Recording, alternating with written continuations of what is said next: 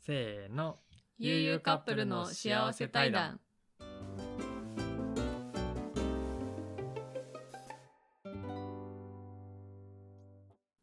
皆さんこんにちは、こんばんは。悠々カップルのゆうじろうと、ゆうみです。この番組は旅行が大好きな社会人カップルが旅行の感想や恋愛トークなど様々なテーマをもとに対談形式でお届けしている番組となります。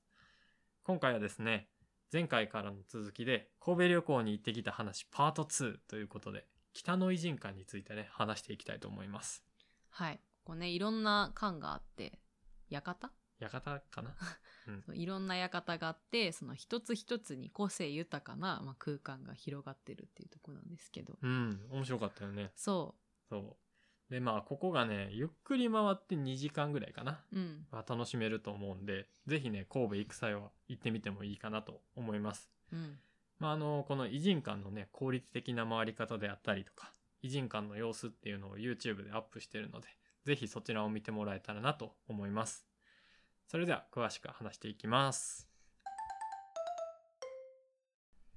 はい。ということで、今回は神戸北の偉人館に行ってきた話をしていきたいと思うんですけど、この偉人館会どうでしたいや、思ってたより楽しかったよ。私はそうよな。うん。なんかちょっとこうハードル低かった からわ かる、うんうんまああの僕らまずそもそもねこう芸術とかっていうところにあんまり興味がないわけですようんこう体を動かしたい系のタイプうん。なんで、まあ、この偉人館でちょっとこう資料館的なところがあるんで、まあ、合わないのかなとかちょっと思ったりしてたんですけどなんかね楽しかったんよね、うんこう意外とねそうそうそうそうでまあこの北の偉人館街っていうのはあの伝統的建造物群保存地区っていう長い長い長ほい10 12文字ぐらい漢字が続いたんですけ どあの明治大正期に建てられたその洋風建築物、うん。まあ、これを偉人館って言ったりしてるらしいんやけど、まあ、うんこれが数多く残存する地区のことを言うらしい、うん。この北の偉人館街っていうのはうね、んうんそうそうそうまあ、あの昔の建物の中に入れるって感じでそうやな一応その一つ一つの建物が、まあ、ちょっとした資料館みたいになってる、うんそういう感じやねうそうでまあここはあの阪急三宮駅んうん阪急神戸三宮駅から徒歩15分ぐらいかな、うん歩けば着いてで結構上りなんよねそれまそでうがずっと坂ですねうんなんでまあ歩くの面倒だなっていう方は シティループバスっていうあの観光バス神戸の観光スポットを回れるバスがあるのでまあそれを使ってもいいかなっていうふうに思いますうんでそのバスは1回乗るのにまあ260円かかるんですけど、うんまあ、1日乗車券、まあ、乗り放題の券を買うと680円なので、まあ、3回以上乗るんだったら1日乗車券の方がいいのかなうん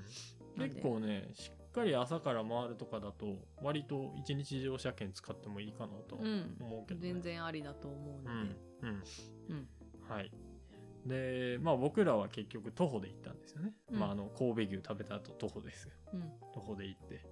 でまあ徒歩で行ってるとこうねえっ、と偉人館の、まあ、偉人館入り口ぐらいになるんかなあれは、うんのところになんかスタバがあってねうん、スタバねスタバねがあってでまあこのスタバが結構有名な店舗らしくてなんかその「北の物語館」っていうなんか登録有形文化財っていうその2階建てのなんかすごいねいい感じの館、うんで洋館洋館で営業されてるんですよこのスタバ自体がそうでまあなんか入らなかったんですけどすごい雰囲気がいいらしくて、うん、人気なスポットになってんのかなそうもう普通に観光スポット化してるスタバなので、ううんまあまあ、ね私はもう建物の前で写真を撮るっていう、んそまあそういうスタバ多いよなうん、あの太宰府福岡の太宰府とかもうんうんうんなんかすごい有名なスタバあるよねそうそういう感じでまあそこもこう偉人館っぽくなってたってことだよねスタバはねうんそ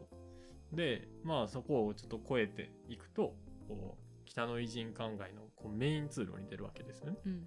でなんかねそこでこうクリスマスシーズンだったのかわかんないんですけどうんなんかねカラフルなサンタの人形が建物の周りになんか張り付いてたのあれ あれ分からんなんなかんいかっぱいいぶら下がったりとかなそすごいそれはすごいしててなんかめっちゃ可愛かったんですけどう、うん、でもあれなんかずっとさ「うわ可愛いとか、うんなんか何か分からんけどさどういううんコンセプトか分からんけどなんか、あれコンセプトあんのたあだんのよクリスマスだからじゃなくそうてあれね調べるとあの LGBTQ を表現してるらしいよ LGBTQ って何えっ、と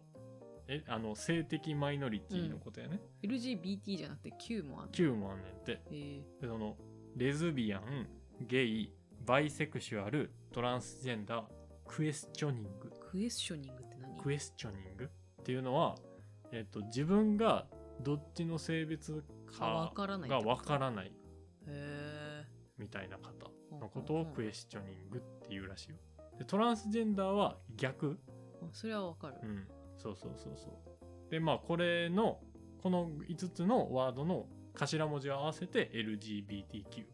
えー、あのサンタさんたちはそれを表してたのそうそうあのカラフルな感じっああなるほどねていうのがそのそれを表現してるらしいようんで調べたら出てきたかなそ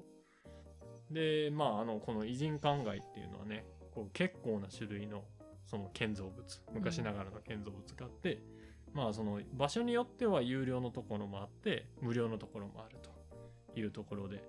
でまあ今回僕たち行った時はその偉人館巡りプレミアムパスっていうものをちょっと購入して回ったんですよねうんうん、で、まあ、このパスっていうのはあの指定のね7つの館に入場できるパスで、まあ、1人3000円かな、うんまあ、ちょっと理由があって2500円やったんやけど、うんうんうんまああの7巻のうち2つはちょっと閉閉鎖一時的閉鎖なのか一時な的に閉鎖っやったのかなだからまあその分こう安くなってたっていうのもあるんですけど、普段は3000円で7つの缶が回れるっていうものなんですよね、でまあこれはえどこでも購入ができるのかな、うん、どの缶でもできるのなんか一応チケットセンターみたいなのはあのあるんですけど、うん別にどこの館の売り場、うんででも買えるから初めに行ったところで買えばいいかなって思います。はいはいはいあそうなんやうん、うんそうでまあこの7つをね7つじゃない5つかうん5つの缶を、まあ実際全部巡ったんですけどまあね正直ね僕ら初めに英国館っていうところイギリスねうん、のとこ行ったんですけどここが一番楽しかったよねピーク一番初めに来た、うんもうこの英国館あのイギリスをテーマにした館なんですけどそのシャーロック・ホームズのね服とかをこう無料で貸し出してくれたりしてなんかコスプレしながらこの館を回ることができると いやもうほんとねあの私はあのモノクロの、まあ、いわゆるシャーロック・ホームズって感じのはいはいやつを着てたんですけうど、んもう裕次郎があの赤と青のチェック柄のそうやまあな ポンチョみたいなやつを着てたんですけども私にはそれはもう食い倒れ人形にしか見え なくてもうもうねゆるキャラ化がすごかった裕次郎そうなんかずっと俺のこと見てなんか笑ってて何って思ってだってこっちは真剣やねんけどって思いやながらマジでねもうあの赤とくん赤と青にねその眼鏡だったらマジで食い倒れ人形だから、そうしかもまあ俺のその服もねうん、あの水色のあうのんアウター着てたからより一層 なんかなぽくなっちゃったよねそうでまあそのコスプレをして、まあ、館に入ったんですけど、まあ、館自体はこう17世紀から19世紀頃のこうイギリスの様子みたいなのが再現されてたのかなうんそうだからね、まあ、コスプレもしてるっていうこともあってなんか結構映える写真というかうんっていうのがいっぱい撮れるスポットやったかなうんうん。でまあ、この英国館っていうのが楽しかったんですよう。んで、まあ、そこから、こう、その後もね、こう、洋館長屋かな。母屋だと思ってたけど長屋なんだわからない。っていう、まあ、フランスをモチーフにした館であったりとか、なんか剥製がね、すっごい飾られてる、なんか弁の家っていうところがあったりとか、あと、その、鱗の家っていうところでは、まあ、大谷翔平の T シャツを着たね、こう、世相サンタっていうものがいたりしてね。あれ何大谷翔平の T シャツだったのえ、そうやで普通のサンタじゃなかったいや違う違う違 うあれよう見たら大谷翔平あのそう T シャあツの着てる顔いっぱ いついてるやつだよね大谷翔平の T シャツあそうそうそうそうそうそうえ結構ニュースとかなってたで、うんそうまあこの鱗の家っていうのはその外壁にねなんか去年の1年で起きた出来事まあ去年って言っても今年なんで今年かまああのその当時は今年かな、うんうんだから今年1年で起きた出来事をなんか年末に象徴する世相サンタっていうのがこう展示されていて、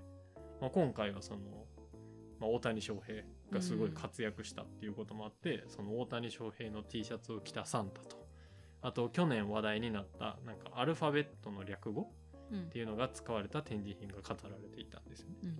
まあ、その AI とかうん SNS とか SDGs とかねそうそうそうそうなんかよくこう名前ニュースとかで名前が出てきたようなものが飾られてたんですねうんでまあ最後にあと山手八番街っていうところに行ってまあ終わりだったんですけどまあそこではサターンの椅子サターンサターンサターンサターンサターンうんの椅子っていうのがあって、まあ、そこにこう座ってなんか願い事を祈ると叶うって言われてるところらしくてうんまあ、2人でね座ってお願い事をしてきました何願ったか覚えてないわ全然覚えてないはいでまあこの5つの館を回ってまあ2時間かかんなかったぐらいかな うんうんまあ多分7巻回ると2時間ぐらいは多分時間潰せると思うねうん、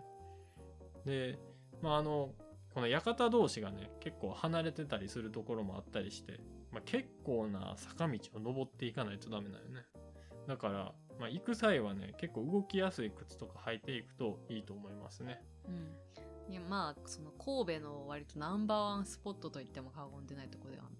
過言本当かえじゃないいや違うやろえ違うかな B 神戸やろそれならうんまあ普通に有名な観光スポットなのででまあかつ楽しかったので、うん皆さんもぜひ行ってみてください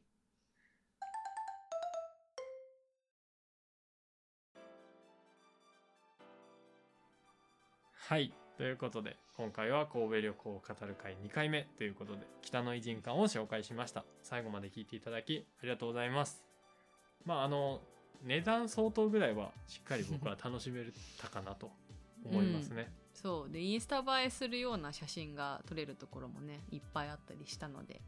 若者が行ってもきっと楽しめるんじゃないかなと思いますはい。なので、ぜひね、皆さんも神戸行く際は、北の偉人館街に行ってみたらいいかなと思います。